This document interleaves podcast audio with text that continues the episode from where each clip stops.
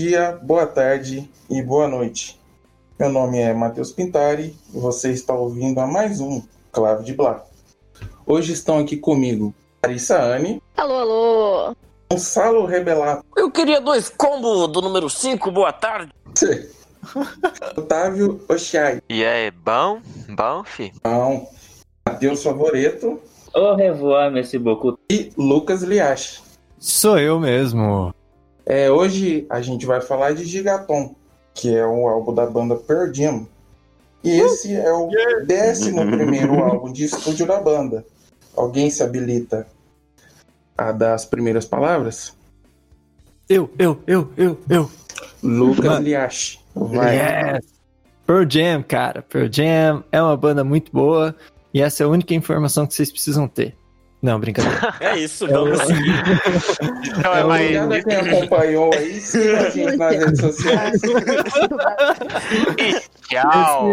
Esse, esse é o 11 primeiro álbum da banda. Foi lançado agora, em 27 de março. O anterior foi o Lightning Bolt, de 2013. Então, sete aninhos aí sem lançar nada. Mas, antes desse álbum, na verdade, em 2018, eles lançaram uma música que foi a Can't Deny Me, que acabou ficando de fora do álbum. Todo mundo achava que era single, mas acabou não sendo, sendo só um lançamento meio que aleatório. O álbum foi produzido pelo Josh Evans e pela própria banda. Josh Evans que tocou teclado em algumas músicas, que já trabalhou com Soundgarden, com Thunder Pussy e com Gary Clark Jr. Já trabalhou também em turnê como técnico de PA e de guitarra do, da galera do Soundgarden. Os singles desse álbum foram o Dance of the Clairvoyants, Quick Escape, Super Blood Wolf Moon e Retrograde.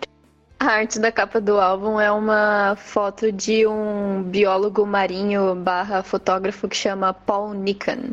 Ela foi tirada em Svalbard, na Noruega. E tanto a imagem quanto o título do disco fazem referência à medida usada pelos cientistas para medir o degelo, tanto na Antártica quanto na Groenlândia, né? Na verdade, de geleiras imensas Uhum. afetadas pelo aquecimento global, eles usam gigatons. Ou seja, começamos aí de cara no título com uma leve militância, né? Vindo do Pearl Jam, né? Nada fora do comum. Situando um pouco mais para quem não conhece a banda, talvez não conheça ainda, né? O que tá errado se você nunca ouviu Pearl Jam até hoje, você viveu errado. Fica aí a mensagem. É uma banda de rock que surgiu nos anos 90 em Seattle. Foi um dos originários do tão famigerado grunge. Lá que teve Nirvana, Soundgarden, Alice in Chains, entre outras bandinhas mais.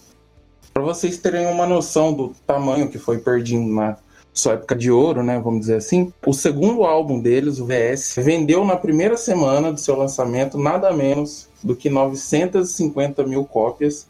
E isso definiu o recorde na época, né, de cópias mais vendidas de um álbum em sua primeira semana. E o terceiro álbum deles, quando saiu a versão pra, de CD, se tornou o segundo álbum mais vendido, com 877 mil cópias. Ou seja, eles fizeram um pouquinho de sucesso, eu diria. Pouca coisa não. Até hoje, né, a gente nota que o público é muito fiel. É lógico que não é tão grande quanto a Lady Gaga ou a galera que tá fazendo sucesso que apareceu há pouco tempo. Mas considerando que eles estão aí desde os anos 90 no, no mainstream e ainda conseguem vender disco e lotar shows em estádios pelo mundo inteiro, é um público que ficou, né? Não foi só essa época de ouro, mas eles continuam conseguindo fazer uma arte maneira aí, mesmo com o passar de tantos anos. Uhum. Até o próprio Gigaton, quando lançou, ele estava na quinta posição, né, na Billboard 200, com 63 mil unidades equivalentes de álbum. Então, logo no lançamento, uma banda que vem lá dos anos 90. Dá pra ver que é um negócio muito bem estabelecido, que a fanbase é muito fiel. É isso, né? Uma banda clássica, né, do, do rock. É uma banda muito importante da área. Sim, eu, eu, eu vi os comentários no- nos vídeos do- das músicas desse álbum e a galera pirando, assim, tipo, parecia que era comentário de gente que, que era muito fã faz tempo. Tipo, ah, eu tenho 30 anos, escuto essa banda tantos anos e é muito legal ouvir eles lançando um trabalho que lembra o início da carreira. Tipo, nossa. A galera acompanha até hoje, assim, essa galera que ouve lá do começo e tal. E a galera mais nova também, né? Descobrindo, eu acho.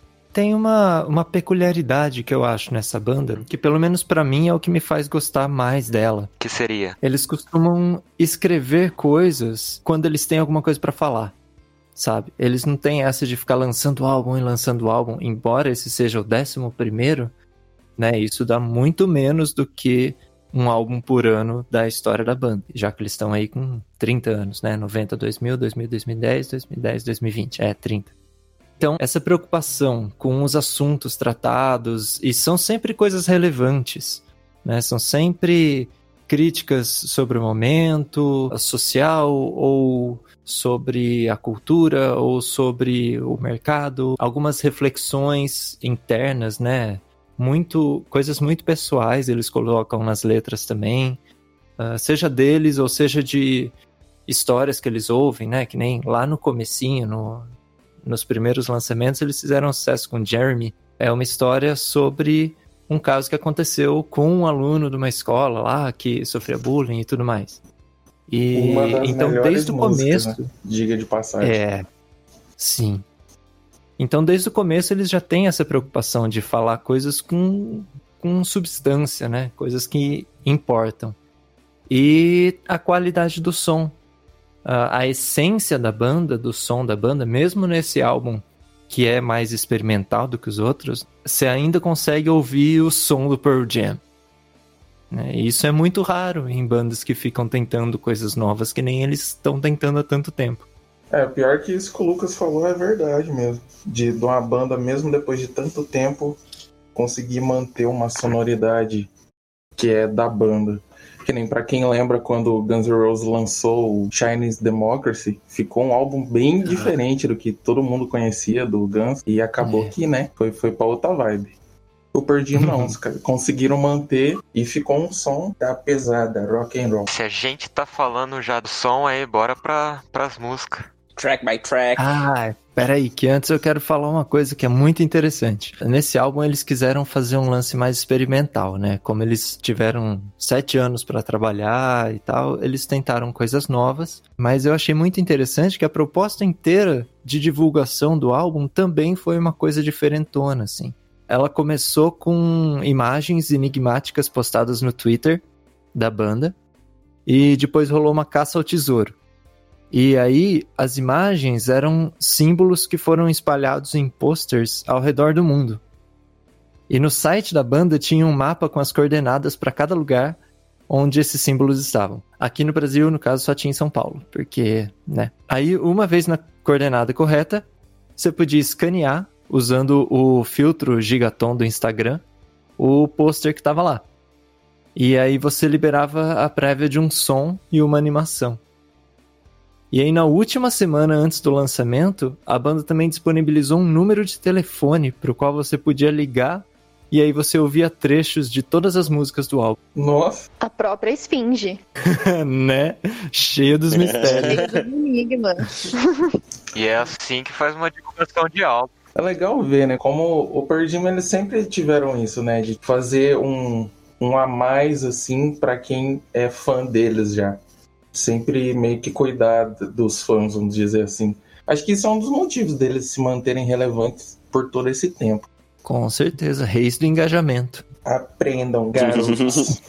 Vamos então de track by track, começando então com Whoever Said. Eu gostaria de dizer que como é um estilo que eu não tenho o costume, nunca tive né, o costume de ouvir. A banda Pérola Gelatinosa já conhecia por nome, né? Não nenhum som assim que eu ouvisse, nossa, isso aqui com certeza é Jam. Nunca tive essa intimidade com a banda. Mas, o que eu vou dizer é, para todas as músicas que eu ouvi desse álbum, eu fiquei meio de mãos atadas para fazer comentários mais assertivos. Então, só para explicar o que, que eu fiz dessa vez, foi imaginar situações um pouco mais específicas com as sensações que eu tive com a música. Nesse Whoever Said, que hum, notei alguns ostinatos rítmicos, legal. É, isso é uma coisa muito pessoal. Essa música é um, está em tonalidade maior e eu me apaixono por tonalidades maiores, então eu gostei bastante do comecinho. Tem um refrão cromático, né? amigos do baixo aí vão poder falar um pouco melhor, mas tem um encaminhamento cromático no, no refrãozinho. E pra mim foi o ponto legal, assim, desse som. Tem alguns timbres de sinte- sinte- sintetizador e uma guitarrinha que tá sempre lá, é, que é né, característico de estilo também. E a cena que eu imagino aqui é. A cena, assim, não tem nada a ver com o som, né? Você. Não foi um tipo de som que, igual no último álbum que gravamos, é, eu falei um pouco sobre cenários que eu imaginava quando eu fechava os olhos. Aqui são cenários um pouco mais metafóricos e um pouco mais específicos, talvez. Então, aqui eu imaginei o ato de cortar batatas pela textura mais resistente. E a batata é um alimento que une muitas tribos, né? Carnistas, vegetarianos, veganos, esquerda, direita, todos. E esse é o tipo de som que eu acho que agrada a muita gente que ouve, sabe? Então, pelo, pela pegada mais coesa, um pouquinho mais, sabe, concreta, tudo bem decidido, bem definido harmonicamente, musicalmente, no geral. Essa foi a minha, o que, que eu consegui abstrair, entendeu? Calma, essa primeira música então é uma batata. É isso. Pra mim, não, é uma batata sendo cortada, né? É uma batata. Ah, é, É, Pra quem tinha Isso. dúvida, Entendi. sim, o Gonçalo faz as análises sob o efeito de alguma substância, tá comprovado. Batatas fritas. É, eu ia até comentar isso. Meu, mas você falando agora faz todo sentido, meu. Cortar batata com essa música. Gente, eu cortaria. O que tá acontecendo, cara? Velho, numa boa, eu cortaria. Não, Ô, tá. Gonçalo, Dando uma um salve desse, desse tópico. Ô, Gonçalo, uma pergunta mais, mais é, teórica aqui. Não sei se você vai lembrar, mas tem um riff antes do refrão. Tem. Esse- Você falou que o. que o. Calma. Que a música tá em modo maior. A música tá em modo maior. Mas eu, esse riff, pelo menos esse riff, quando eu fui analisar assim, foi a única parte que eu analisei, tipo, de teoria e tal. Uhum. Tava em modo dórico, que é um modo menor, certo? Sim, absolutamente. É que então, a análise que eu fiz, e já explicando um pouco melhor o porquê que eu escolhi cenários com comidas. Spoiler alert, é tudo com comida. É, é uma. Mano, eu vou achar muito nesse episódio. ser, É uma abordagem da escola austríaca de música erudita, que é fazer associações baseadas na sensibilidade com a comida real. Nossa, que legal. É, então. E dentro da escola austríaca ainda, na, na europeia, de modo geral, você analisa a natureza, se a música é maior, menor, modal, em qual modo, sempre a partir do primeiro repouso que existe. E o primeiro repouso que existe, embora não é o predominante, é maior. Por isso que eu Entendi, levei como maior. entendi. Falou Isso tudo. aí. Mas faz sentido, né? É, Tá. Nessa história da batata aí, de unir as tribos e tudo mais, eu acho que faz sentido porque é uma música que pode ser interpretada de várias maneiras, assim como a batata pode ser feita de várias maneiras. Uhum. E eu acho que é uma música fácil de gostar pra quem vai ouvir um CD do Pearl Jam, né? Exatamente. Porque é uma abertura com pegada, já tem os elementos clássicos da banda, mas tem os sintetizadores que dão um climão diferente. E isso, pra mim, pelo menos, é no equilíbrio perfeito, assim, não pesa nem pra um som que parece que foi feito nos anos 90 e nem pra um som que ai, deixa a gente se enturmar, olha como a gente é legal, a gente tem sintetizador sabe? Mas, assim como a batata, tem alguns momentos que, se não forem bem temperados, não dão muito certo, né? Pra mim, no meio do segundo verso, tem uma encorpada ali, né? Tem uma crescida na dinâmica. E aí eu achei muito massa, eu falei, nossa, agora vem, né? E aí não dá em nada. Ele diminui de novo e, pra mim, ali marcou o primeiro de vários momentos estranhos do álbum. Então, eu particularmente não gostei muito dessa música. Mas eu não sei se é porque eu não, sim, não. Você não gosta de batata, Otávio? Você Não é tem que isso. experimentar com outro tempero. é Batata isso. fóbica. É, Não então. toleraremos. Mas eu não sei, o ritmo do riff que fica muito. Só fica nisso, não sei, não é um riff que. Não sei se foi um gosto pessoal mesmo que não agradou, ou sabe, eu se achei ruim. Porque ruim parece que não é uma Uhum. música ruim. Mas eu só queria falar que, sei lá, não me agradou mesmo, talvez por gosto. De repente é uma batata crua. eu também não gostei dessa música. Essa música pra mim é uma batata doce. É uma batata, mas é uma batata que eu não gosto. Ah. Dá gases. É real. Eu tive um É pouquinho. que, causam o aquecimento global, entendeu? Tá tudo ligado. tá tudo conectado, gente. Tudo conectado, É. tudo Oh, conectado. boy. Mas, mas essa música, o que matou ela pra mim, é, a hora que eu comecei a ouvir, eu fiquei muito empolgada. Eu falei, nossa, esse CD vai ser incrível, porque essa música já começa. Ela é toda na pegada, assim, ela meio que. Eu sempre acho que a primeira música ela tem que te preparar pro que, que você vai ouvir no resto do álbum. Aí eu falei, nossa, beleza, né? Vai ser massa. Só que aí chega, tipo, no meio dela, e eu já começo a ficar de saco cheio das repetições, sabe? Essa música tem 5 minutos Sim. e 11 segundos, mas ela podia ter 3 se tirasse todas as repetições desnecessárias que tem nela. Então, essa música ter ficado primeiro no álbum, se eu tivesse pego pra ouvir, não nesse contexto do podcast, mas, tipo, ah, beleza, vou ouvir esse álbum aqui que o Pearl Jam acabou de lançar. Eu não ia querer ouvir o resto do álbum porque eu já ia ficar de saco cheio logo nessa primeira música. Falou Então- tudo. Falou, o mesmo que eu É, senti então, também. assim, aí eu fiquei meio brochada, assim, tipo, porque você começa lá, você tá batendo cabeça loucamente, e aí passa cinco minutos e você ainda tá naquela mesma batida de cabeça. Então, ai, não sei, não gostei. Eu dou três pelo esforço. Caramba.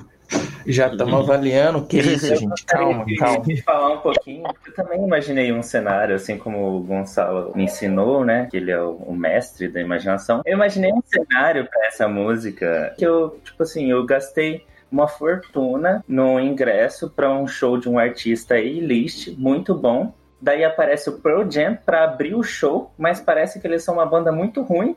E a única coisa que eu gostei disso foi os sintetizadores. Porque essa música, assim, se não fosse no contexto do podcast também, eu faria igual a Lari, não ouviria o resto do álbum. Nossa, você pegou um pouco Básico, pesado. né? Nossa, foi forte. A fonte Mas ok, ok. Você sabe o que você tá fazendo aí com a sua vida, né, amigo? Comprando briga com mais uma galera. Mas assim, a gente vive num mundo que é dominado pelo pop, pelo hip hop ali e tal. Essa música tem três refrões. São refrões refe- repetitivos? Sim, mas o pop faz isso o tempo inteiro. Por que, que eles não, Não quer podem? dizer que eu gosto. Eu tô com o Lucas, né? Ah, E aí, é qual é que vai ser, hã? Ah, não sei A se gente já imaginava que seria vocês dois mesmo. Né? Mas eu devo comentar. Gente, é que assim, mesmo no pop e no hip hop, três refrões eu já acho muita coisa. Pra mim é tipo, porque assim, essa música ela tem vários momentos e eu acho isso muito legal de a gente tá tipo num lance mais pegada e aí fica vai pra um para uma ponte um pouco mais tranquila e aí volta. Eu acho isso muito legal. Eu só não colocaria um refrão no meio de cada momento que tem na música. Eu acho que poderia ser um pouco mais direto. Foram essas repetições que pra mim Sim. ficaram meio away, assim, sabe? Só pra, tipo, dar mais tempo na música. É, um- uma das coisas que eu também estranhei um pouco é que assim, né, eu acabei ouvindo bastante o álbum. Quanto mais você escuta uma coisa, mais você vai gostando, né? Eu fui perdendo essa noção. Mas eu acho que pouco demais, né? Eu acho que eu também tiraria esse, eu acho que esse, esse Então. segundo refrão. Foram. Foram essas coisas que me incomodaram. Então não é nem a questão tipo de repetir, mas o jeito que eles fizeram pra mim não ficou muito bem organizado. Eu acho que poderia ter, ter feito, ter acontecido de um jeito melhor. É, do solo poderia já dar aquela caidinha que dá pro segundo verso, né? Sim, sim. É, tem ali um espaço instrumental suficiente pra fazer É. o lickzinho que eles fazem antes de entrar nessa segunda parte. Uma das coisas legais dessa música é o que a Lari até comentou já, de tem essas dinâmicas, né? Que a música dá uma acalmada, aí depois cresce. E já aproveitando isso, vamos falar de coisa boa, né? Vamos falar de Ed Vedder. Que homem. Esse cara Que homem. cantando. Putz, Que homem. Hum. É, Aliás, há 30 anos eu ouço que ele tem uma batata na boca pra cantar. Opa, olha aí mais uma opa. vez a conexão Whoever das ideias. É. Aham. É. Essa questão eu acho que é muito mais meu gosto pessoal, então eu não vou fazer críticas muito duras, porque pro meu gosto, eu não gosto muito do jeito que ele canta, mas eu não gosto de nenhum cantor que canta do mesmo jeito que ele. Então, só, só o meu santinho não bateu mesmo. Foi isso, mas nada contra. Ele, ele tem as emoções na voz e tal, ele interpreta bem. É isso. Eu vou fechar aqui. Nossa, eu tô passando mal, tô passando mal, tô passando perguntar para vocês mesmo em relação a isso. Porque nesse álbum eu acho que tem a maioria das músicas, pelo menos para mim a impressão que eu tive é que deveria ter um cantor com um timbre de voz diferente, pra, pelo menos para a primeira parte do álbum. Eu acho que tem algumas músicas na segunda metade do álbum que até faz mais sentido na voz dele, mas eu fico com uma impressão de que eu gostaria de ouvir outra voz com, com algumas das músicas aqui. Aí é foda, né? É, não tem Pearl Jam sem Ed Vedder, né? O cara, ah, é, a, a cara da banda é ele, é tipo, é, tipo Queen. Você fala, ah, não, eu gosto mais de I Want to Break Free com Adam Lambert do que com o Fred Mercury. Sei É lá. maresia, A diferença né, é que o? Fred Convenhamos. cantava pra caralho, né? Mas é que o Ed também canta pra caralho. É que ele canta Sim. pra caralho em outro estilo, é o que a Lari falou, né? Não é uma a questão tão técnica. É, É, não é uma questão tão técnica, mas o sentimento tá ali, a né? interpretação tá ali. É, É. ele é barito. E uma coisa que. Ele é tem que, o assim, jeito né? dele de cantar e o jeito dele é muito característico dele. Então, o que vocês falam sobre ele ser a Sim. cara da banda, não só, tipo, dele ser o frontman, mas esse lance de você ouvir a voz e você saber que é Pearl Jam que tá tocando. Uhum. Então, é, é por isso Sim. que eu até falei que eu nem ia fazer críticas muito duras, porque eu não falei que é ruim, só que não agrada muito ao meu gosto pessoal, mas eu entendo esse lance dele que ele tem, assim, e que é o jeito dele de cantar, né? A gente não pode falar que um jeito é errado. A menos que você foda suas cordinhas vocais, precisa de um professor pra te ensinar. Mas se você tá fazendo tudo direitinho e a sua voz é daquele jeito, tá perfeito. É isso aí. Galera que não era pra ir no Instagram do Matheus, não vai no Instagram da Larissa também, não sigam lá. né? Olha aqui! Mas então, continuando, o- eu tinha começado a falar da voz desse grande homem. Eu acompanhava já o Perdima, algumas músicas deles, e eu gostava muito do Ed cantando, mas eu nunca parei pra pensar o porquê. E aí, assim, eu fui querer analisar um pouco mais nesse álbum.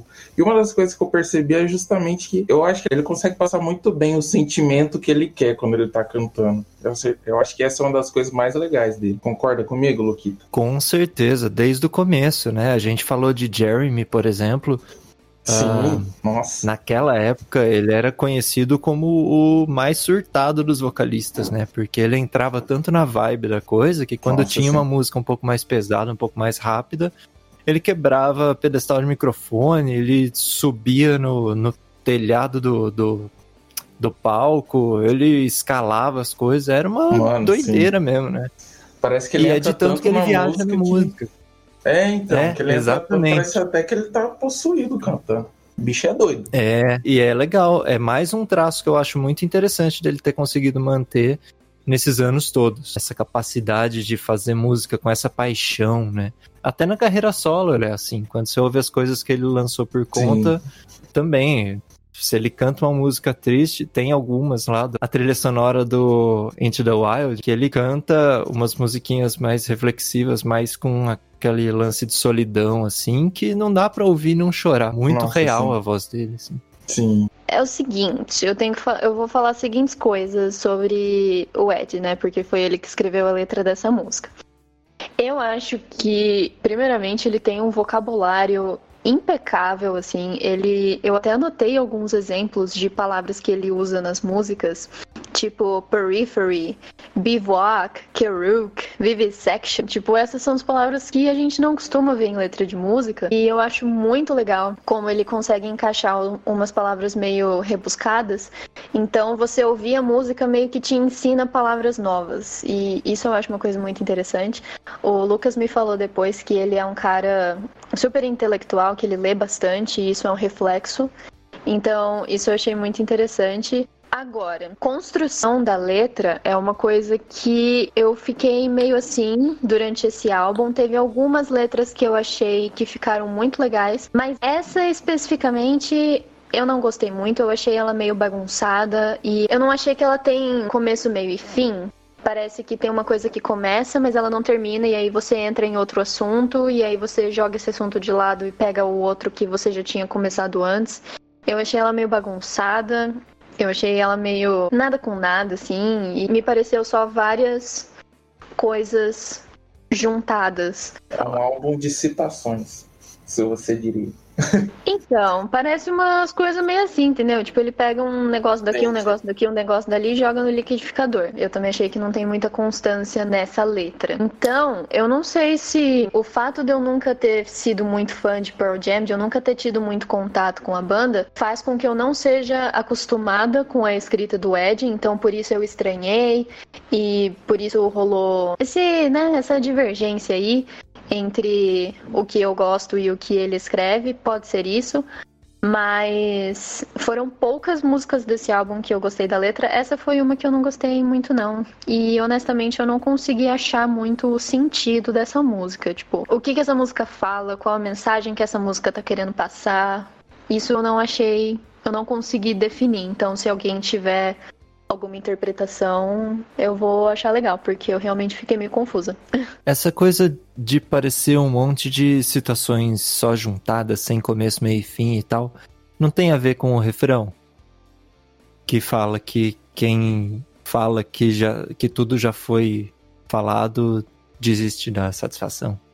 Pode ser. Eu acho que eu essa foi uma teoria que agora que você falou meio que fez sentido na minha cabeça. Mas se for, então eu acho que deveria ter sido uma relação que poderia ser feita de um jeito um pouquinho mais claro, porque eu acho que você tem que passar a mensagem para quem tá ouvindo, e é uma coisa que a gente vê muito sobre vocabulário acadêmico, né? Tipo, se você tá falando uma coisa e você usa todas essas palavras difíceis e tal, você realmente tá querendo passar a sua mensagem ou você só tá querendo mostrar que você sabe? Então, eu acho que se ele tivesse feito essa conexão de um jeito um pouquinho mais claro, aí eu acho que ficaria melhor. Mas agora que você falou, faz um pouco mais de sentido, de fato. Eu só acho que deve, poderia ter sido melhor. Mesmo eu não entendendo muito de letras, isso que o Lucas falou foi uma, tipo assim, por um breve instante de lucidez foi o que passou na minha mente lá na letra. Tipo, meio com uma coisa de metalinguagem. Ele falando do próprio ato de escrever letras de música. Mas, Uhum. que bom, bom saber. Valeu, Luquito. Não, imagina, hoje. E, mas eu acho, pra mim, ela tem tem esse lado, né, de, de ser uma uma mensagem sobre as mensagens que são passadas. Mas ela é caótica, ela é bagunçada, assim. Não sei se não é de propósito, porque as outras não são tanto Sim. né? Não é algo que. Na verdade, a graça do- das letras do Ed, pra mim, são exatamente os detalhes. E uma coisa que se encaixaria nesses detalhes seria exatamente esse caos. Então eu acho que deve ter sido proposital, até porque a última coisa que ele fala, a rubble of commandments from the road step aside, a rubble of commandments in the road step aside. Então esses pequenos detalhes assim, falando de bagunça mesmo, de coisas no seu caminho, te dificultando o trajeto, assim e tal, de repente são um sinal pra isso.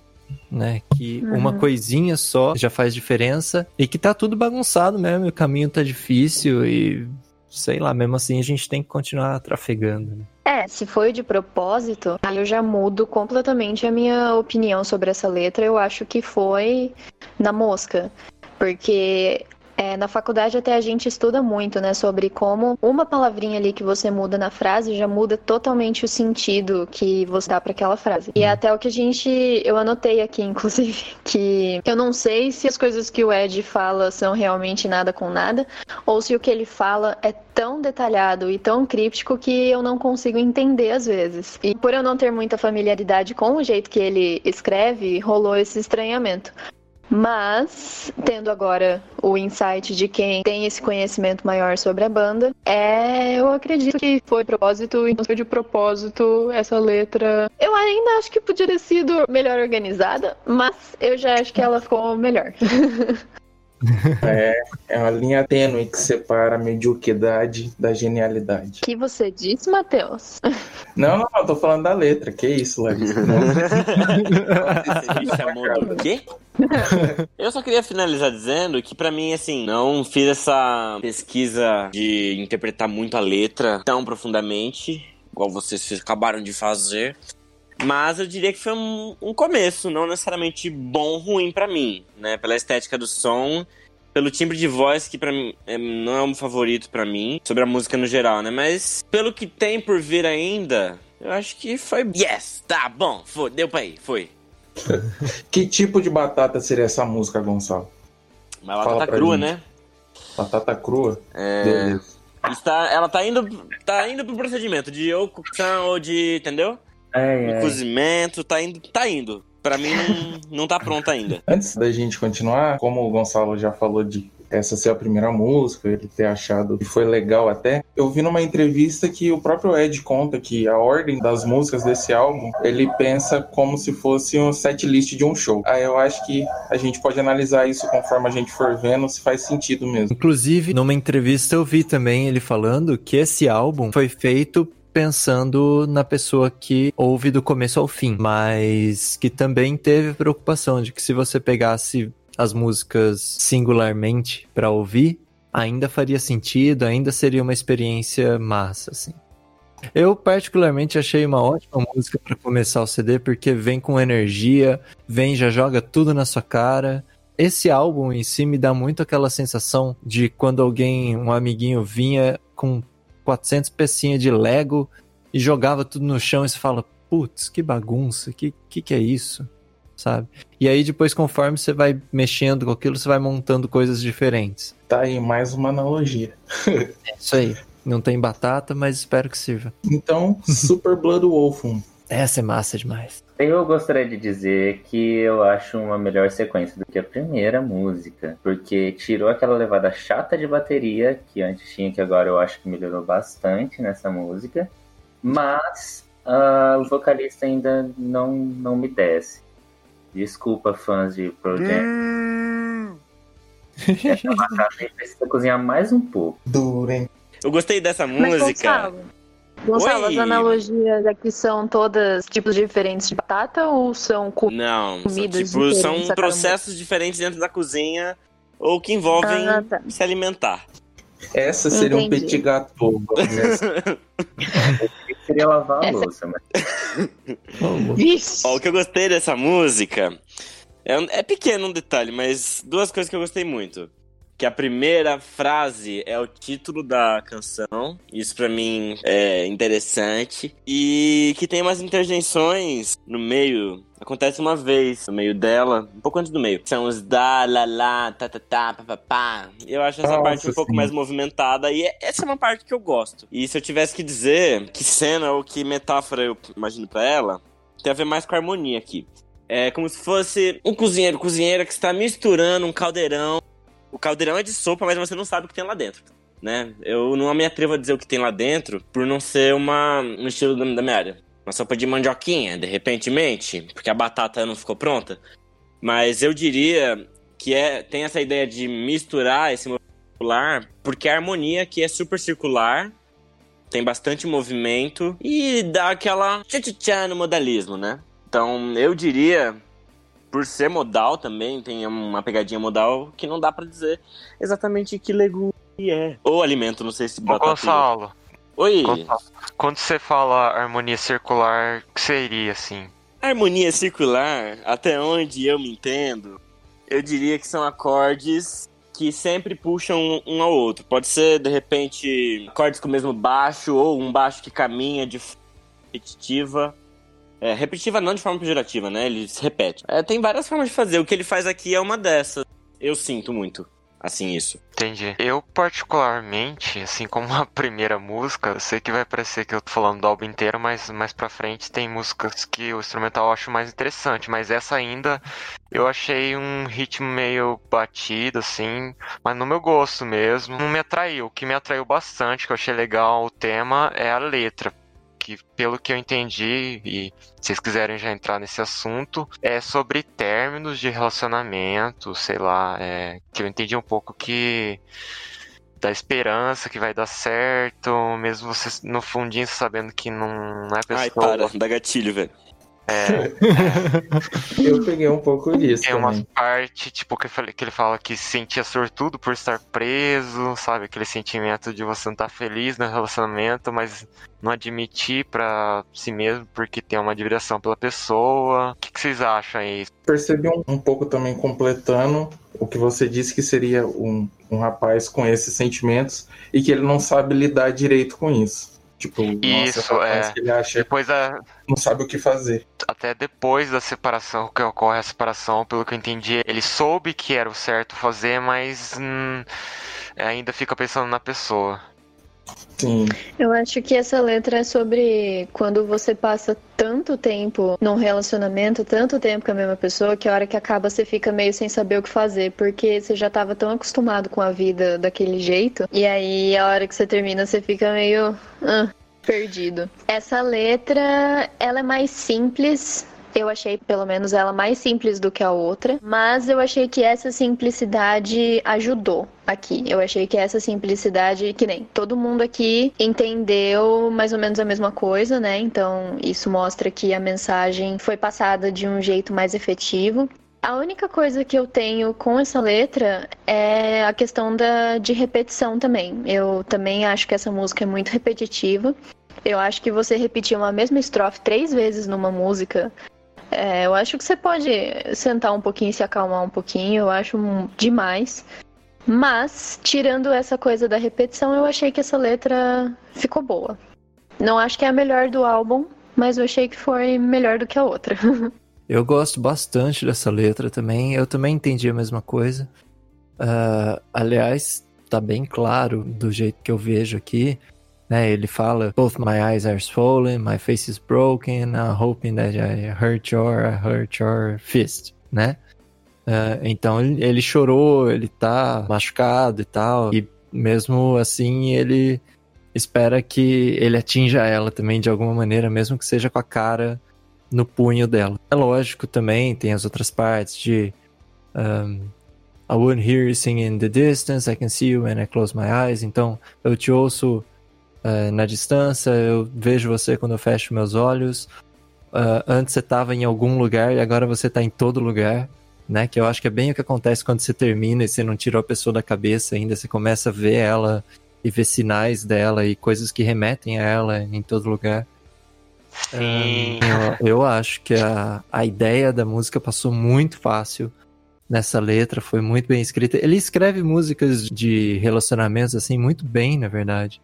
Eu acho interessante, desde a, sei lá, da Black lá atrás, que já era cheia de sentimento também. Essa música, por ainda, além de tudo, tá falando de, de lua, né? A lua é ligada à questão dos sentimentos, ah, por ser uma Wolf Moon, é uma coisa que meio que tá transformando ele de uma maneira que ele não sabe lidar muito bem, né? Como se fosse um lobisomem. E é uma super blood wolf moon, né? Então é uma super lua e uma lua de, de sangue. Então é uma lua super especial que fez muita coisa acontecer. Então acho que tudo, o desespero no cantar, até a batida um pouco mais rock and roll te levando, assim, né? É aquela enxurrada de sentimentos que você não tem muito o que fazer contra. Você vai ouvir e vai bater cabeça do começo ao fim ali, do mesmo jeito que você vai sofrer do começo ao fim desse processo todo de separação. Essa coisa da lua, eu acho que também pode ser alguma coisa relacionada com a, a, a conexão da lua com o feminino, né?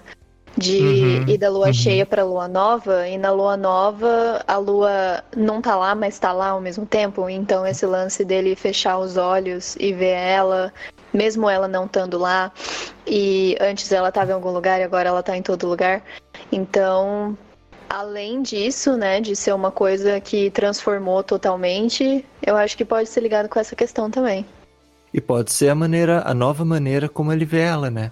Que é uma coisa Sim. meio mística, meio poderosa, mas ao mesmo tempo meio she-wolf, assim, né? Meio É, perigosa unreliable. e é não confiável. Exatamente. isso. É. Ah, uma coisa muito interessante dessa faixa, falando agora de, de outro lance, é, ela foi o segundo single, né? E ela podia ser ouvida antes do resto do álbum, desde que você baixasse o app da banda e apontasse a câmera do celular para a lua. Aí liberava. Mano, os Mano, caras isso são é muito genial. legal. Uma coisa que eu acho legal também dessa música é aquelas partezinhas que tem que. que eu, eu, eu não sei porque essa parte me, me pega muito bem. Não sei se mais alguém se uhum. identificou. Sim, sim, sim. Mas só essa parte para mim. Vamos para a próxima, então? Dance of the Clairvoyants. Uhum. Primeiro single, escrito pela banda inteira e que gerou hate dos fãs mais raiz, né? Porque Olha ela tem só. uma sonoridade toda diferentona, toda sintetizada e tal, e ninguém tava esperando por isso. Mesmo assim, a gente tem que citar que não é a primeira vez que o, o Pearl Jam faz essas coisas, né? Eles lançaram um álbum também que chama Bina- Binaural. Eu não sei falar em inglês, vai ficar meio enrolado. Binaural, binaural. Binaural, é. E que, que também foi a mesma coisa, né? Quando eles começaram a lançar o álbum, o single já deixou a galera chateada. E. Ah, é porque isso não é Pearl Jam, eles se perderam e tal. E isso também faz, sei lá, 20 anos. Eles gostam de experimentar e, como os fãs mais raiz são mais raiz, eles deviam estar esperando uma coisa diferentona, sabe? De vez em quando vem, Eu a gente sabe acho. disso. Né? Uhum. Ah, é, eu acho muito chato esses pensamentos de Eu fã acho muito muito radical, chato. sabe? Tipo, ai, Sim. não tem a. Meu, eu queria que fosse igual tal. Meu, é um artista Cara, e vai. Sim, né? eu acho que você Uhum. pode super fazer uma crítica, falar, não, não gostei dessa essa sonoridade. Mas por que não pareceu tal álbum que você gosta? Meu, eu acho que não faz sentido, sabe? É, tem que entender. A galera Tipo, esquece meu- que, tipo, os artistas, a- antes de serem artistas, são humanos e humanos mudam. Uau!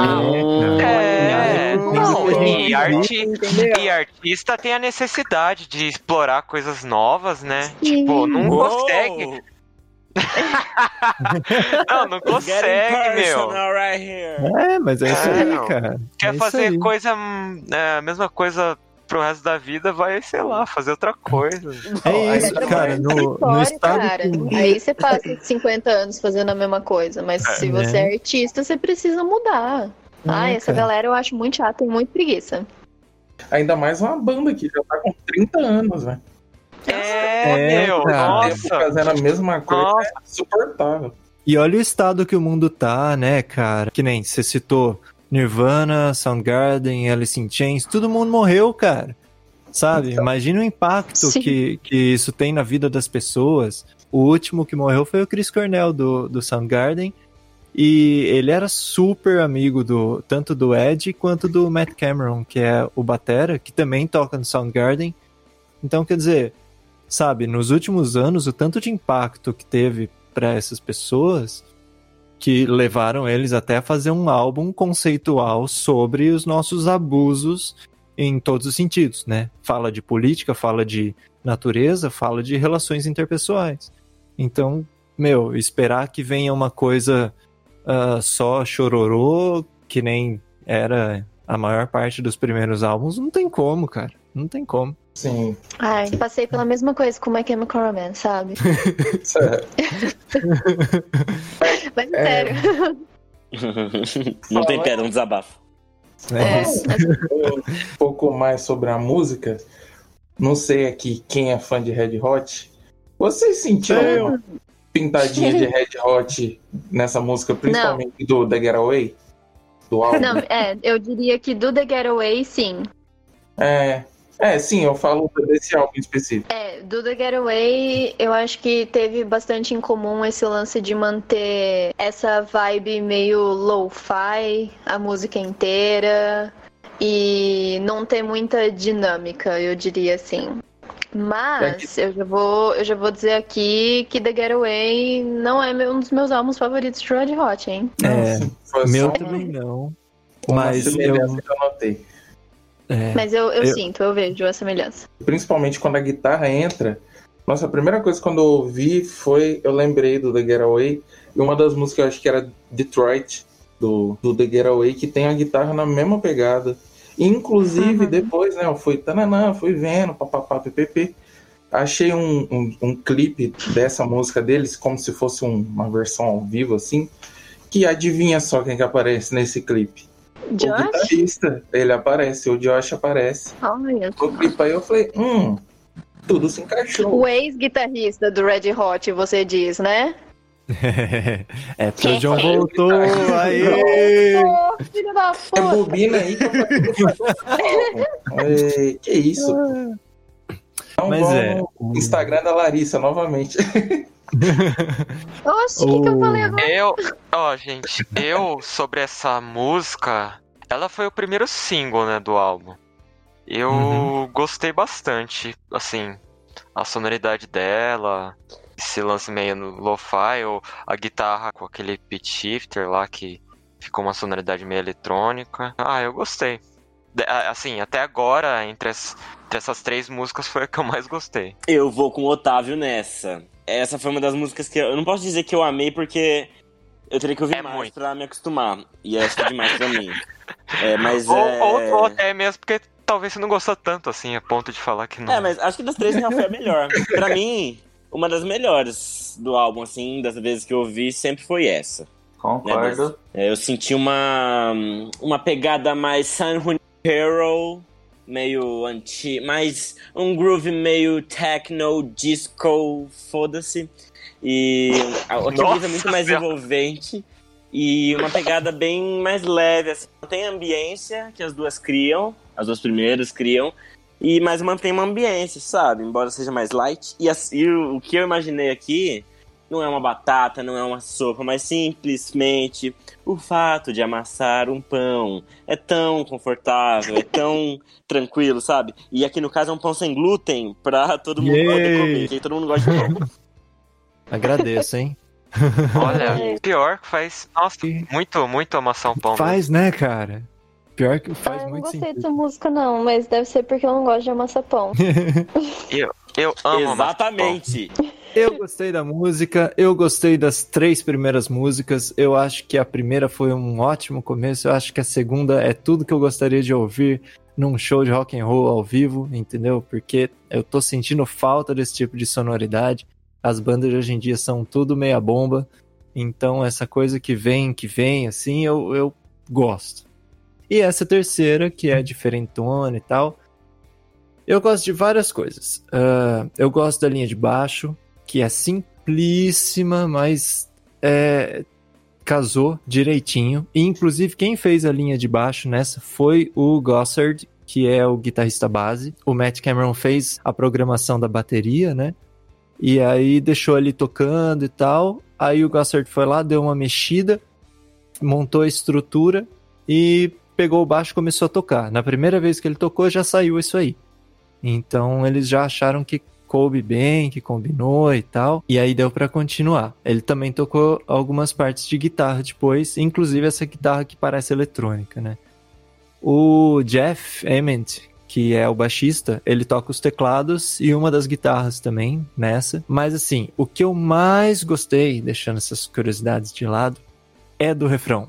A hora que entra ali no Expecting Perfection, there's a lot to endure, que tem reverb pra caramba, que vem aquele refrão imenso.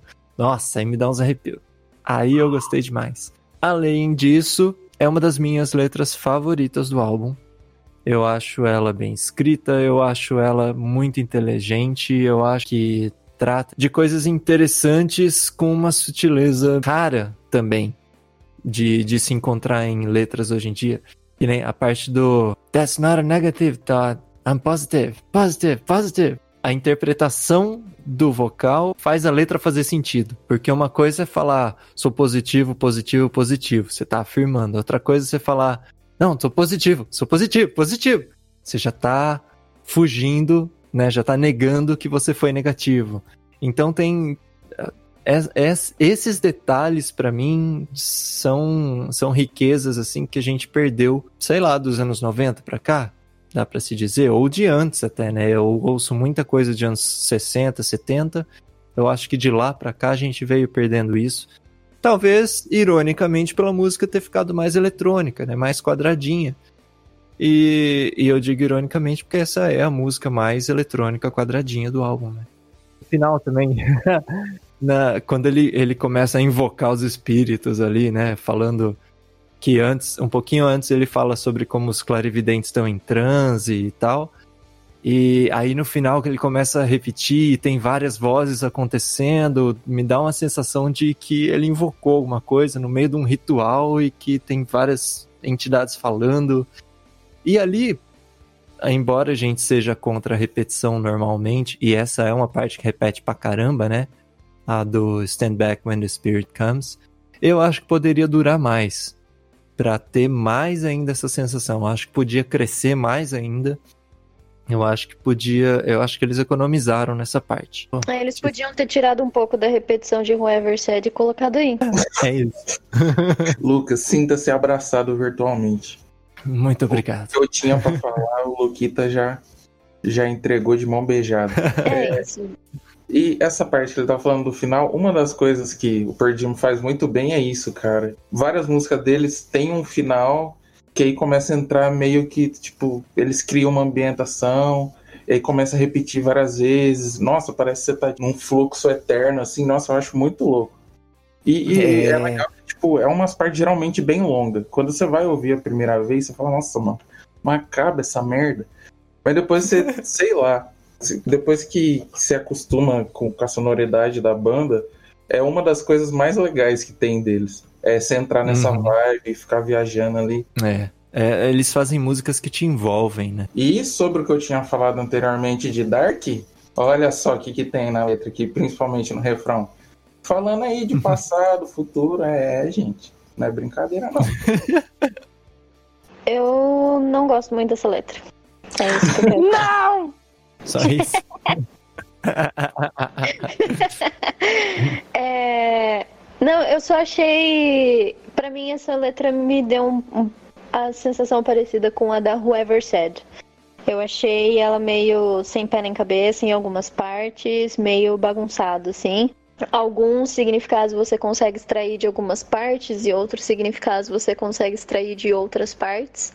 Mas aparentemente isso é uma coisa que o, o Ed faz. Então, aparentemente é o jeito dele escrever que novamente não, não bate muito com o meu gosto pessoal, mas aparentemente os fãs gostam, então é isso aí. Uhul! falei, falei, falei, não falei nada. Quer nem saber. Ele não curtiu muito. Não, mas é que real, eu não consegui tirar uma interpretação dessa letra, mas que nem o Lucas é, teve todo um feeling sobre o que essa música seria sobre, então eu acho que foi um lance mais meu mesmo. É, a música começa. A primeira palavra é confusion, né? Então a é. gente já pode ter uma ideia do que vem no resto da letra. uh, eu acho que tem muito a ver com a mentalidade que a gente tem nesses, nessa época assim do mundo, né, da humanidade assim. Porque ele fala sobre devoção, ele fala sobre amor, ele fala da confusão e da comoção, né? Ele fala de como o amor é fricção, ele fala sobre como todo mundo tá tentando adivinhar o que vem depois. E ele termina o primeiro verso falando que doors open up to interpretation, né? A porta se abrem para interpretação. Eu acho que essa música, inclusive pelo título, né, que é a dança dos clarividentes, tem muito a ver com o jeito que a gente está conseguindo viver hoje em dia. Porque ninguém sabe para onde a gente está caminhando, mas a gente continua caminhando. Né? A humanidade está destruindo o planeta, está destruindo uh, um ao outro, né? No, no âmbito individual, no âmbito de nações também isso está acontecendo. A gente vê que tudo é competição, né, dentro do capitalismo e tal. Então, tá tudo dando errado, a gente sabe que a gente tá fazendo tudo errado, a gente tenta adivinhar o futuro para ver se alguma coisa vai dar certo, mas a gente continua indo, assim, né? Então, que nem ele propõe aqui, eu acho que a melhor ideia que a gente poderia ter seria burn our assumptions, né? Então, queimar tudo que a gente acha sobre qualquer coisa. Né? A gente, se a gente não tivesse conclusões, a gente poderia parar de esperar uma perfeição que nem ele propõe no refrão e de repente conseguir viver de uma maneira diferente, né? Porque o refrão é isso, ele falando que esperar a perfeição te faz resistir a muita coisa, põe à prova de várias maneiras. quando o passado é o presente e o futuro já não existe, porque a gente fica repetindo, né? Que ele até reforça essa ideia, repetindo, né? Essa ideia, uh, falando que whenever tomorrow is the same as before, quando todo amanhã é o mesmo de ontem, né? É o mesmo de antes. Então, Uh, eu acho que o problema que a gente está tendo é exatamente isso. A gente tenta controlar as coisas, tanto que essa parte do, do pensamento negativo que a gente não pode mais ter, né? Agora tem que ser tudo positivo o tempo inteiro e tal, mesmo com o mundo caindo na nossa cabeça. Que é uma coisa importante, mas aí já é outro assunto. Essa necessidade de controle, essa falta de capacidade de se abrir para ideias novas, essa falta de conexão com o lado espiritual, de repente, né? São, são coisas que ele vai citando na, na letra, ou essa alienação, né? Que nem ele fala que as meninas querem dançar e os meninos querem crescer o pau, né? É, sabe, são coisas que a gente vai se preocupando pra gente parar de se preocupar com o que realmente seria preocupante. Não sei se fica claro falar assim. Mas ao invés de prestar atenção no que é importante, a gente fica inventando coisas e dando uma importância absurda para coisas que não são importantes. Que é o que eu acho que encaixa perfeitamente na proposta do álbum, que é uma questão de, viu, a Terra tá ruindo. E aí? O que, que a gente vai fazer sobre isso? Né? Então eu amo essas letras, pegam vários pontos sensíveis de uma situação que ninguém tá feliz com mas traz para uma versão mais visível, né? Mais mais fácil de interagir. Para mim, pelo menos, a arte é exatamente isso, é a gente pegar uma coisa que tá ali, mas não tá tão tão palpável e trazer mais pro palpável.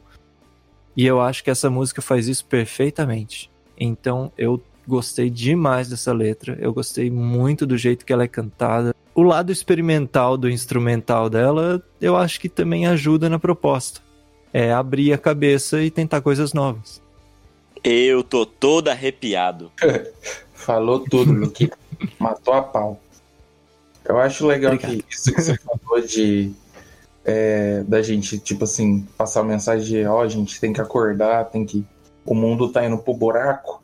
É uma coisa que vai aparecer uma, em várias outras músicas mais pra frente também. O que uhum. realmente é uma mensagem, uma das mensagens do álbum, né?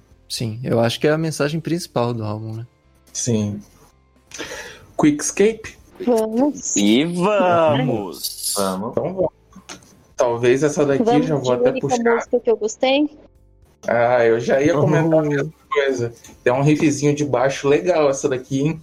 Demais, cara. Ó, eu vou começar então, porque todas as outras eu critiquei, essa aqui eu só tenho elogios, entendeu? Vai teu nome. Então, o instrumental eu achei impecável nessa letra. E a linha de baixo foi a primeira coisa que eu ouvi, é, que eu prestei atenção na hora que eu ouvi, eu já fiquei apaixonada. E essa letra eu gostei demais. Para mim, ela ela é consistente, ela é bem estruturada, ela faz várias referências que eu acho muito legais e ela conta uma história. E se você ouviu o episódio nosso do Queen, se você não ouviu, vai lá ouvir. Mas no episódio do Queen, eu comento que eu amo letras que contam histórias. Então, essa música me ganhou na linha de baixo, no instrumental, que é diferente, pelo menos para mim, eu achei super diferente de todas as outras músicas desse CD, e da letra contar uma história. Essa letra eu interpretei como Bom, alguém precisando de uma fuga, né? É, do, do ambiente, seja aqui por estresse ou por conflito político, até por ele mencionar o, o Trump na letra. E aí Nisso dele fugir, ele viaja por todos esses lugares, então ele fala que ele pegou um avião e depois um barco para Zanzibar. Ele menciona Marrocos, etc. E aí nessas viagens ele conhece muita coisa nova, ele passa por várias experiências, ele fala sobre prestar atenção no, nascer do sol e aproveitar o pôr do sol, etc. Até que no final ele chega no planeta vermelho, né, que a gente pode imaginar que seja Marte, mas não necessariamente precisa ser Marte. E ele monta um acampamento ali, bivouac, é acampamento em francês, porque aparentemente Ed é uma bicha bilíngue. E ele senta naquele, ele senta naquele acampamento e ele lembra dos velhos dias pensando em que como a, a grama verde e o céu e os vinhos e etc e toda aquela tranquilidade era uma coisa frágil e que eles deveriam ter evitado esse voo só de ida. Na música anterior, ele ter mencionado isso de que o futuro não existe porque a gente fica repetindo as coisas, e nessa música ele falar, ele contar a história de alguém no futuro, narrando as coisas que estão acontecendo aqui, narrando a história de um planeta sendo destruído e a gente precisando ir para outro lugar e pensando em tudo que a gente podia ter feito para evitar. Então essa música, além de eu achar que ela ter sido muito bem estruturada na letra, do instrumental ser legal, eu achei que ela tem um tema pesadíssimo, mas que ao mesmo tempo ele lidou com esse tema de um jeito muito bom. E, numa última nota aqui, eu queria dizer que eu amo música com solo no final, ao invés do meio. E essa música acaba com o solo. Então, essa música me ganhou. Assim, eu real não, não tenho o que criticar dessa música. É isso. Obrigada. Uou! Espero ter me redimido com os fãs do Pearl Jam. e no solo final também tem um baixo bem, bem legal. Sim, sim. Nossa, é incrível o baixo dessa música. Então, eu gostaria de falar um pouquinho dessa letra. É, mas antes de falar da letra, um pouquinho só minhas impressões da música. Eu curti um pouquinho, mas não foi a que eu mais curti.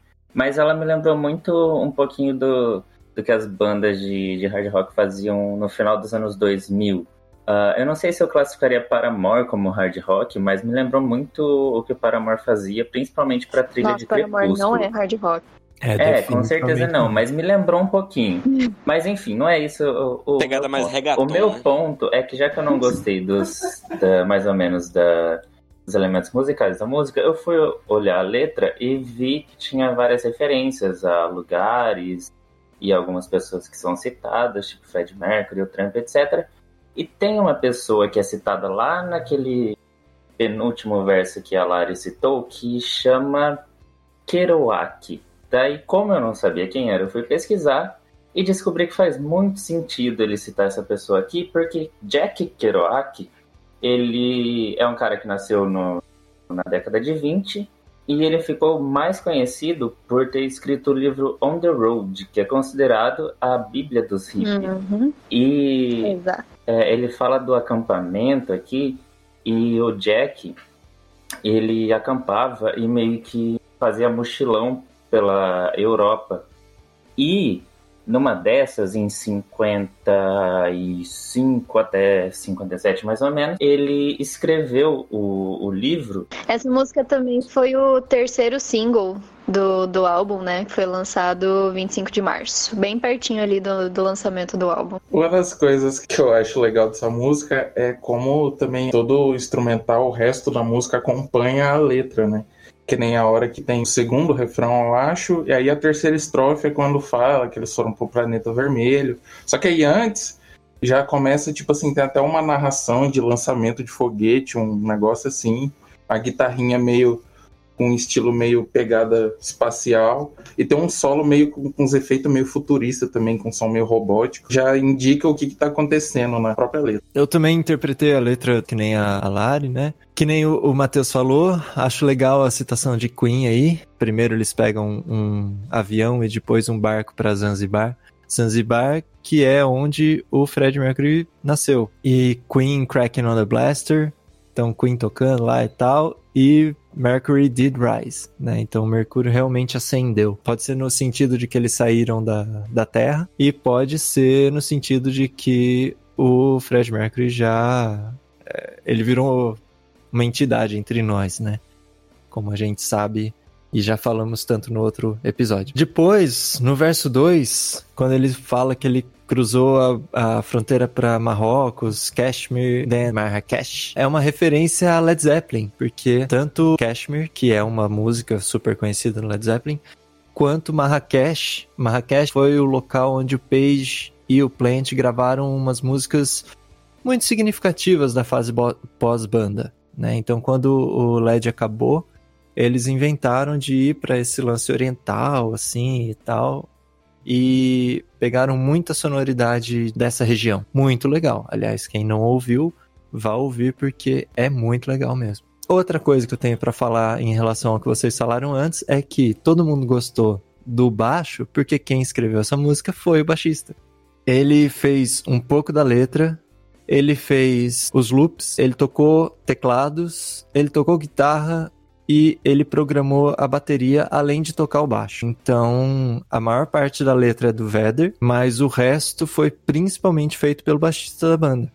Então é lógico que tem um, um destaque para a linha do baixo aí que não tem como, né? Que dá todo o clima, é, é ela que carrega a música, né? Esse é, vai dando essa esse nervoso. Baixistas sendo baixistas, sendo maravilhosos, né? É isso, né? Eu também achei que essa música tem uma vibe meio Soundgarden, uma pincelada que eu queria dar aí. E no final, que vocês falam do solo de guitarra, tem mais de um minuto de solo, cara. É sem economia mesmo. E é legal porque esse solo, pra mim, pelo menos, dá o mesmo efeito que o final da outra música lá. É ele que vai te levando junto com a música na vibe da coisa. E de repente você fecha Sim, o olho e fica ouvindo. Você tá viajando também e tá chegando num planeta que você não conhece nada e a Terra tá sendo destruída atrás de você e. Ah! Sabe? Sim, sim. É isso aí. Mais alguém quer dar uma palhinha? Bem, não sei se vocês conhecem, mas essa música me lembrou um pouco a sonoridade do traba dos trabalhos mais recentes do Josh Homme, que é vocalista guitarrista do Queen of, Hum. of the Stone Age. Tem também um trabalho com o John Paul Jones, David Grohl. Damn Crooked Vultures. É isso. Tem uma sonoridade mais parecida ainda do que o do Queen of the, of the Stone Age, que é o trabalho principal dele, assim. Eu me lembrou, pelo menos, sabe? Principalmente aquela melodia. Tá, lá, lá. Tinha muito cara dele, viu? Falou bem, falou bonito, velho. Foi legal. O que eu tenho pra dizer é.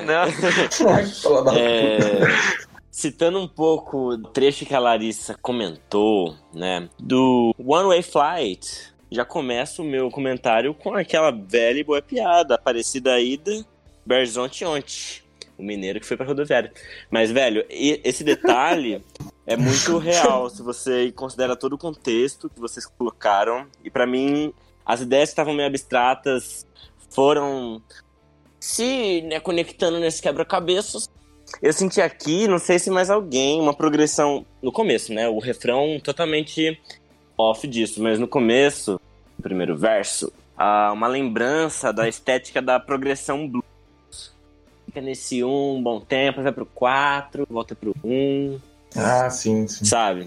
Isso Sim. me chamou a atenção. E esse ostinato, a linha de baixo, né, que ele faz no comecinho e vai crescendo um pouco com mais volume, é extremamente parecida com o terceiro movimento da sonata para violino e piano do Claudio Santoro. Depois procurem a sonata número 3. O terceiro movimento é muito parecido, velho. Quem acha que Perdim não tem referência, aí, ó. Mas eu, isso me fez gostar um pouquinho mais. Essa era uma das músicas meio neutras, assim, pra mim, no primeiro momento. Na segunda vez que eu vi, eu já reconheci esses detalhes. E agora que teve toda essa contextualização, eu gostei bem mais. E, só pra finalizar, a metáfora que eu imagino aqui, como ela é não tão. Eu não senti tanto peso de energia quanto nas primeiras, embora todos os detalhes que a gente conversou, eu imagino aqui ah, se você- como se a gente estivesse cortando uma berinjela, que tem uma textura um pouco menos rígida, mas é muito apetitosa e combina com lasanha. Então ainda é um bom trabalho, sabe? Só que é diferente pra mim. Eu tô amando. não tem como não amar. E pra quem nunca comeu, procurem receitas de lasanha de berinjela. Vale muito a pena. Nossa, Sem delícia, glúten, Isso é um delícia, fato. delícia. Sem glúten ainda. Nossa, chega a Nossa manteiga derrete, tô salivando. Nossa, maravilhoso. Nossa, nem fala disso. Alguém quer passar uma receita de lasanha de berinjela? A berinjela, corta ela em filés bem fininhos assim e deixa ela Sim. marinando no vinagre um dia inteiro antes. E aí depois você monta a lasanha e tal, fica muito melhor. Só vim com o recheio e ó, hum, chega a Chablau. manteiga derrete. Vamos para a próxima? Essa que já começa, você fala, hum, isso aqui tá, tá diferente. Pois é. Eu posso talvez começar dizendo que aqui essa atmosfera que ele cria é bem mais leve. Tem um ostinato que eu senti que são marimbas, uns xilofonezinhos mais recheados. Isso eu acho muito engraçado, né? Igual o tema da Pequena Sereia, eu racho de rir, eu acho muito bonito, muito interessante. Então, esse foi um dos pontos que me chamou a atenção. E ainda, além dessa ambiência mais tranquila, teve algumas frases que são irregulares. A proporção é de 9 para 8. Mas tá tudo bem. A cena que eu imagino aqui é como se você estivesse montando um sanduíche com toda a sua calma e camada por camada na santa paz, entendeu? As Nossa. camadas vão aparecendo sem pressa e o resultado é fabuloso. Pra mim, assim. Assim, é um dos sons que eu mais gostei, acho que de todos. E eu gosto muito de sanduíche também. É, eu ia falar, quem não gosta de montar um Exatamente. sanduíche na Santa Paz, né, cara? É um dos Nossa melhores Senhora. momentos da vida, pelo amor de Deus. Mas não é uma marimba, é uma calimba. Ah, errei por um K. É, foi quase. O Jeff, baixista da banda, ele tocou baixo, tocou calimba, tocou teclados e compôs a música. O básico, Mil e né? utilidades, né? É, mais uma vez é o baixista sendo magnífico, né? Sendo maravilhoso. E essa foi só escrita por ele, nem a letra é do Ed. Falando sobre a letra, refrão que muda a letra a cada repetição automaticamente mora no meu coração. Eu fiz até um versinho aqui pra poder declamar, só que tem que ser bem escrito, lógico. E eu acho que é o caso aqui. Não é necessariamente algo que eu fale, nossa, genial, meu Deus do céu. Mas é, é legal. A letra tem um ritmo muito legal, eu achei, que passa essa calma, né? O instrumental em si já traz esse campo de paz. É raro uma letra que pode ser cantada tão pausadamente sem ficar chato, Nossa, sim. sem dar sono. Embora eu acho que ela podia ter sido um pouco menos reflexiva, porque eu gosto do refrão, por exemplo, que é quando dá uma crescidinha ali, ela parece que se mexe. Né? Mas eu acho que a ideia era essa mesmo, né? É tipo o olho do furacão. É a quinta música, é quase o meio do álbum, né? Então eu acho que fazer essa associação com o olho do furacão, onde tá tudo girando, mas você ali tá de boa, é válida. E é uma música de quase quatro minutos que passa muito mais rápido do que isso pra mim. Ela é tão gostosinha de ouvir que a hora que você percebe já foi. Né? Sim, eu acho que esse tipo de música com uma pegada mais lenta, mais calma, fica bem legal na voz do Ed. Ele tem né, essa voz mais gravona, fica boa. Eu também gosto. Então, essa música, uma das coisas que eu mais gostei foi a harmonia de voz. Da metade pro final, eu achei que super coube ali no climão que a música cria. E eu gosto muito do instrumental dela. E eu acho essa letra simples, que nem o Lucas eu não acho que é genial nem nada assim. Mas eu acho que ela é simples de um jeito que cabe nessa música. Então ela não fica simples demais, ela não fica pobre demais. Porque é uma música que me passa muita impressão de quando você tá meio mal e aí você tá conversando com um amigo. Então são palavras simples e são conselhos simples, mas que na hora fazem diferença pra você. E a letra em si, Lari? Que, que seria a interpretação dela pra você? Essa letra, ela trata de um tema que pra mim é um tema que várias músicas já falaram sobre antes. E eu interpretei pelo menos ser sobre você precisar ficar ok com o fato de que às vezes a gente não vai estar ok. As primeiras músicas que eu ouvi que tratavam desse tema, eu vou trazer de novo aqui, né? My Chemical Romance eram os reis de falar que tá tudo bem, não tá tudo bem. E é um tema que eu acho que é interessante ser falado, só que depende do jeito que você fala, eu acho. Porque eu acho que é ok você entender que as coisas não vão estar 100% sempre, mas que não é pra você aceitar no sentido de se conformar. Então acho que essa letra fala exatamente isso, e principalmente na parte do se você se cansar do jogo, vai pra estrada em direção às nuvens, encontre seu groove no som e mantenha ele pra você mesmo. Então ele não tá falando no sentido de você se conformar com você não tá bem. Ele tá falando no sentido de você não se cobrar tanto, né? Você não ser duro com você mesmo quando as coisas não estão indo conforme você queria, mas que você pode dar um tempo e fazer o que você precisar fazer para você ficar bem de novo. Seja ignorar as regras do estado, seja desaparecer, procurar um heartbeat, que para mim isso aqui se relacionou um pouquinho com você encontrar o conforto na música. Mas é o fato de você aceitar que às vezes as coisas não vão tão bem e você não tentar esconder isso e você não tentar reprimir esses sentimentos. É só fazer o que você precisar fazer para que essas coisas passem, porque elas vão passar. E não tentar se encaixar, né? Sim. Uma parte que bateu muito pra mim é a tá tudo bem você fala não, isso é uma decepção Nossa. na sua própria casa. Eu ia falar dessa parte. É. Sim, essa parte Eu levei mais minha interpretação pra esse lado também, de tipo, você seguir o seu caminho, independente É. do que as pessoas pensariam. E essa Uhum. parte que sempre ele tá repetindo, keep it for yourself, é, guarde pra si mesmo. O que, que vocês interpretam? Porque parece que não condiz muito, pra, pelo menos pra mim, com da música, sabe? Pra mim, essa keep it for yourself é no sentido de você se preservar. As coisas, as suas verdades, os seus desejos, tudo que, que você tá sentindo, pra você não descartar, pra você se encaixar, que nem o Lucas tava falando. Então, é você preservar essas coisas que são importantes pra você e que fazem parte de quem você é. Entendi. É, eu gostei dessa interpretação, mas eu tive uma interpretação assim que eu dei uma viajada, talvez. Porque eu não tinha pegado essa parte, assim. Eu, eu entendi mais sobre. que a música falava sobre solitude, assim, que é capacidade de aproveitar momentos sem necessidade de outra pessoa, né? Sem você precisar de compartilhar com alguém aquele momento além de você mesmo. E ou então essa noção que a gente tem, ah, que a sociedade hoje tem, de querer compartilhar tudo que você faz, você se cobrar pra dizer e mostrar pro mundo, ó, eu fiz tal coisa e tal coisa, tipo, tá tudo bem se não, assim como tá tudo bem você compartilhar, mas tá tudo bem se não quiser também, sabe? Você Sim. não precisa ficar compartilhando tudo com todo mundo e toda hora, se você não quiser. Pra mim, pelo menos, essa é uma maneira de se preservar, né?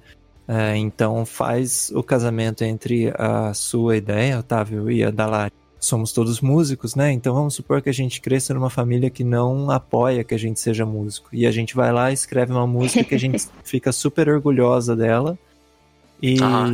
vê como uma vitória na vida, assim, só de ter escrito. E aí a gente quer mostrar pra todo mundo. E aí a gente mostra pra família e eles não estão nem aí. Eles falam, é nisso que você tá perdendo seu tempo. Hum. Então, nisso, várias coisas da sua personalidade, várias coisas do seu psicológico, do seu emocional vão pelo ralo, né? Então, de repente, não compartilhar é uma maneira de se preservar, sim. E é uma maneira de você lidar com a solitude, né? É o famoso que ninguém sabe, ninguém estraga, né? Eu achei legal a, a interpretação da Lara, eu não tinha pensado desse jeito. Olhando pra música, faz, Muito eu acho que é a interpretação que mais faz sentido, né? Não é à toa que é a nossa interpretadora oficial das letras, é a Larissa. Formadinha, né, amores? KK. É legal esse pensamento de você aceitar que a tristeza faz parte da vida.